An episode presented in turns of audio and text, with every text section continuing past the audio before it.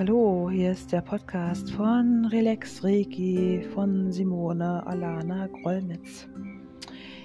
Ja, ich spreche heute mal über energetische Selbstheilungskräfte Aktivierung. Von Heilung darf ich ja nicht sprechen, aber was ist das, das Reiki? Was macht es mit uns? Dieser Frage möchte ich heute nachgehen und viele Leute interessieren sich dafür und wissen vielleicht gar nicht, ähm, was ähm, Reiki ist. Da muss ich etwas weiter ausholen. Ähm, Reiki ist ja nicht nur das Handauflegen, wo man so aus sich selber raus vielleicht die Herzensenergie schöpft. Man ähm, kennt ja vom Yoga her die Aussprache, dass man, wenn man ein geweitetes Herzchakra hat, dass diese Energie dann auch durch die Energieleitbahnen der Hände geht und dann halt eben zu dem Klienten.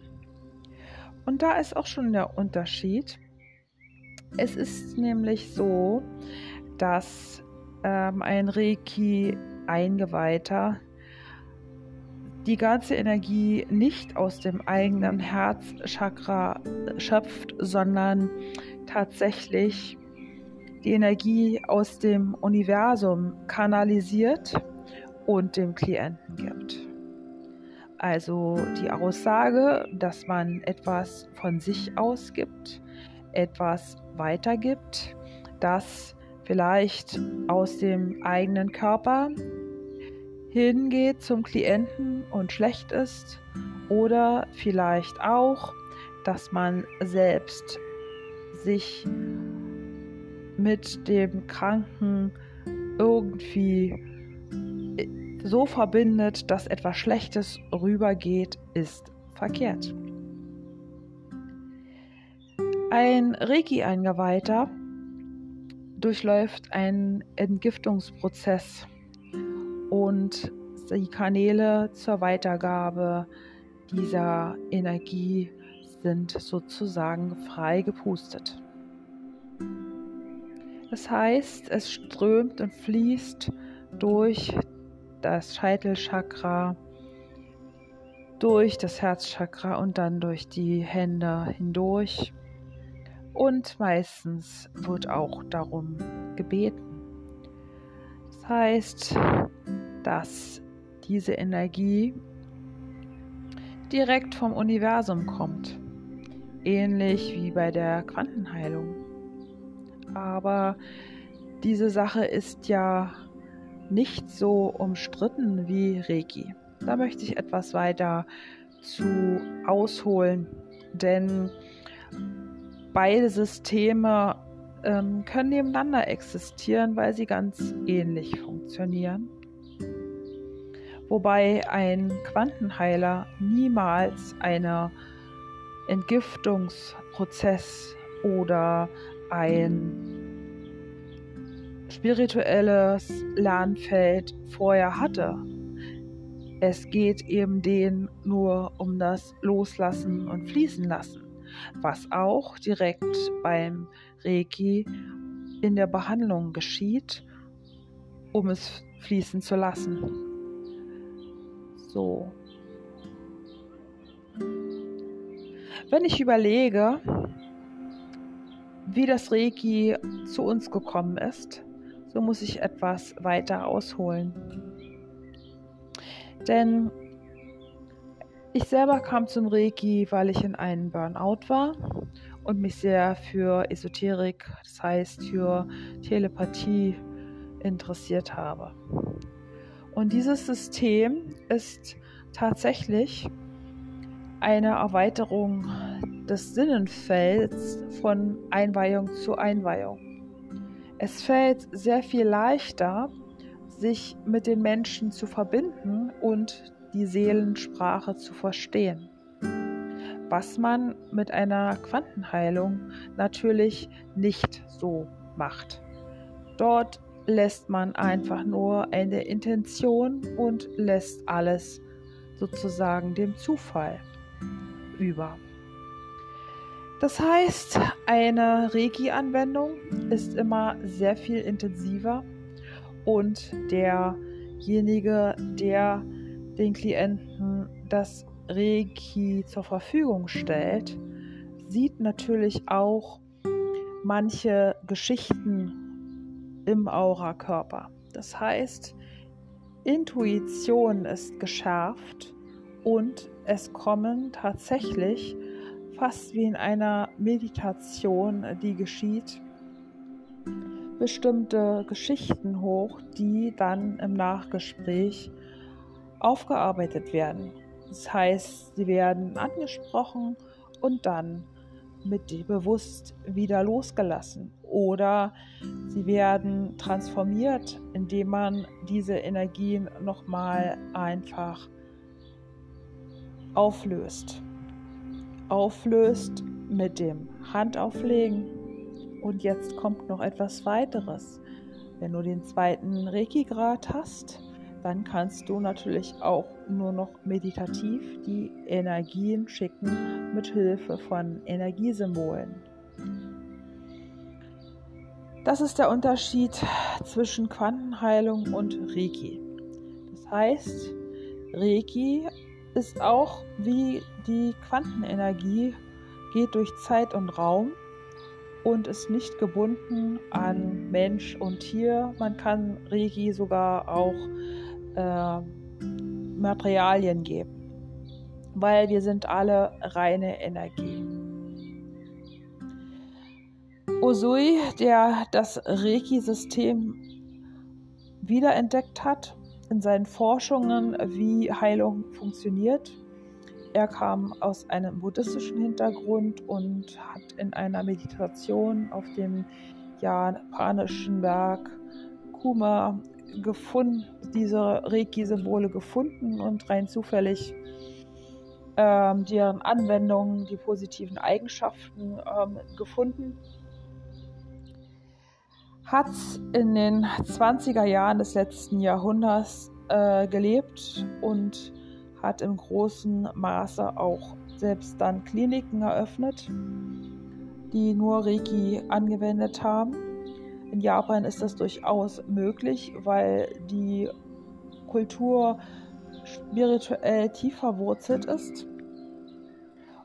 Und als ein riesiges äh, Erdbeben um 1912 war, hat er den Menschen geholfen und hat bei dem Erdbeben den Leuten kostenlos die Reiki gerade weitergegeben, so dass jeder Selbsthilfe auch üben konnte.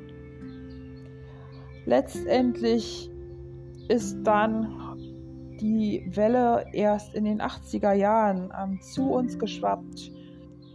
Ähm, eine Schülerin von Osoi, einer ähm, Hawaiianerin, hat dieses System äh, mit dem zweiten Grad zu uns gebracht und hat uns alle glauben lassen, dass es ein christliches System ist, was falsch ist. Im Hintergrund ist der Buddhismus und Qigong. Im Qigong ist es auch so, dass man teilweise Energien transferiert auf Ferne. Das sind dann aber auch nur die größten Meister. Und die Techniken, die kommen jetzt so ganz einfach äh, allmählich auch in den Westen, dass bestimmte Mudras ähm, Energien auch kanalisieren.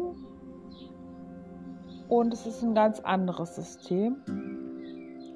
Man hat beim Reiki die Symbole als Mittelpunkt der Heil-Sessions. Als, äh, mit der ersten Einweihung werden diese Symbole ja, eins als Einweihung benutzt. Davon weiß dann der erst, wer den ersten Grad hat, der kann also nur die Hände auflegen.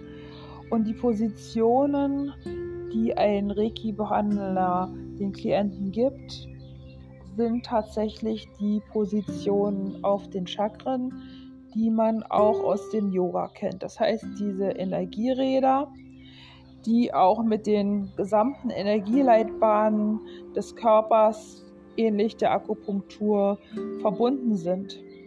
Man spricht beim Reiki nur von den sieben Hauptchakren, aber natürlich sind es sehr viel mehr. Und natürlich auch die ganzen Akupressurpunkte. Da ist das chinesische System, die traditionelle chinesische Medizin noch viel präziser. Aber man kann sagen, die Energie fließt genau dahin, wo es der Körper braucht, denn der Körper selber nimmt sich die Energie und hat eine Intelligenz. Und Reiki ist natürlich auch ein holistisches System, also Körper, Geist und Seele. Wie ich vorhin schon gesagt habe, dass der Kunde sich hinlegt und der ähm, und einfach dann vertraut, äh, dass der ja, Reiki-Meister oder Reiki-Praktizierende die Sachen auflöst so geschieht es ähm, in der Behandlung, dass der Lehrer, Meister halt eben auch tatsächlich die Geschichten in der Familie sieht oder spürt oder fühlt oder riecht. Ähm, je nachdem, welche Sinne in dem Moment offen sind durch die Einweihung, die er erfahren hat. Und natürlich sind solche Hellsinne bei jedem vorhanden. Nur durch diese Einweihungen kommen sie viel stärker im, zum Vorschein und von Grad zu Grad wird diese Sensibilität natürlich auch erhöht. Die Vorteile von Reiki sind, dass es ein ähm, Detox ist für den Körper. Das heißt, Blockaden werden gelöst und es ist so, dass der Emotionalkörper unserer Aura-Schicht natürlich alles gespeichert hat und dass diese Energie auflösend wirkt. Das heißt, manche Sachen, die sind dann, spürt man direkt eine Blockade und diese Blockade ist dann so ähnlich ähm, anzufühlen, als wenn ein Fluss gestopft wird, als etwas Gestautes. Hier etwas, was nicht weiterfließt. Also man spürt durchaus auch als Klient, wie etwas durch den Körper warm strömt. Eine Reiki-Behandlung ist sehr angenehm, warmend, strömwarmend und ähm, wenn man eine ähm, ein Aura-Cleansing bekommt, das heißt also dass man die gesamte Aura erstmal durchkämmt, ist das wirklich so, als wenn man in warme Watte reingepackt wird und alles Alte wird dann geerdet.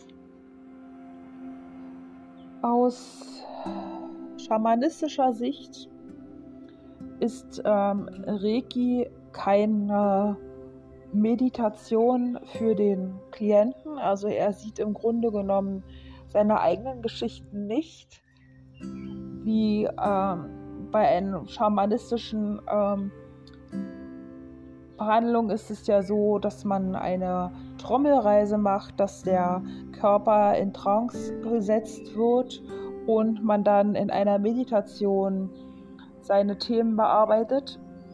Beim Reiki selber ist es so, dass der Körper von den Klienten in Trance ist, aber auch selbst der Behandelnde, der, der Behandler in Trance ist und die Sachen auflöst und sieht.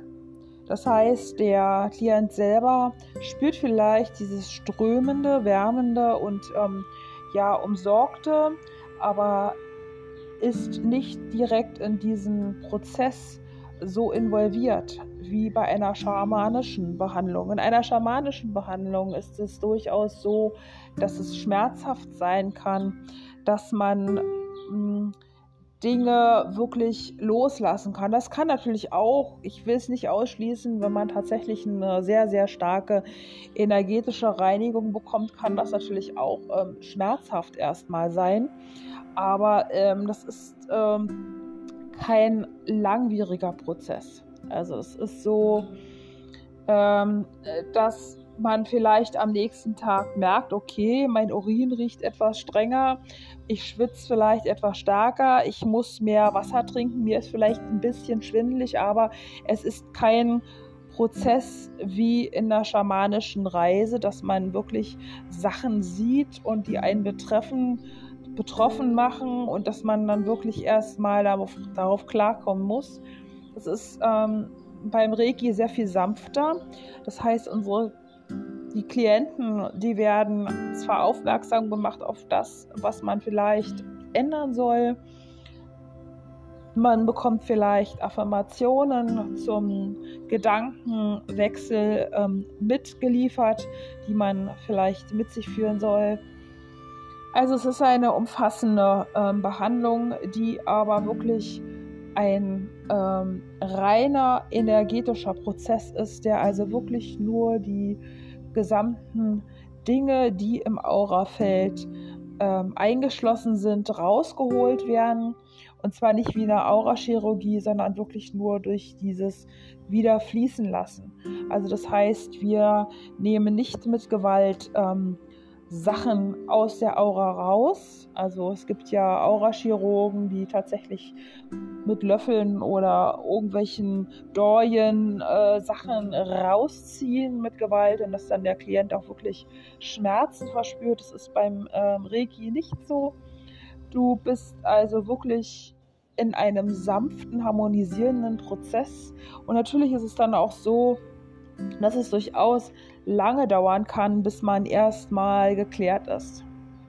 Deswegen dauert es auch für selbst für einen, der den ersten Reiki-Grad hat, erstmal drei Wochen, bis er selber gereinigt ist und eine Detox-Phase durchmacht. Das heißt, er muss sich selber erstmal drei Wochen Reiki geben, um sich zu entgiften, bis er überhaupt auch selber die Hände bei anderen auflegen kann. Ich glaube, das wissen die meisten nicht, weil es herrscht immer noch die ähm, Behauptung, wer Reiki gibt, der würde seine eigenen Sachen weitergeben.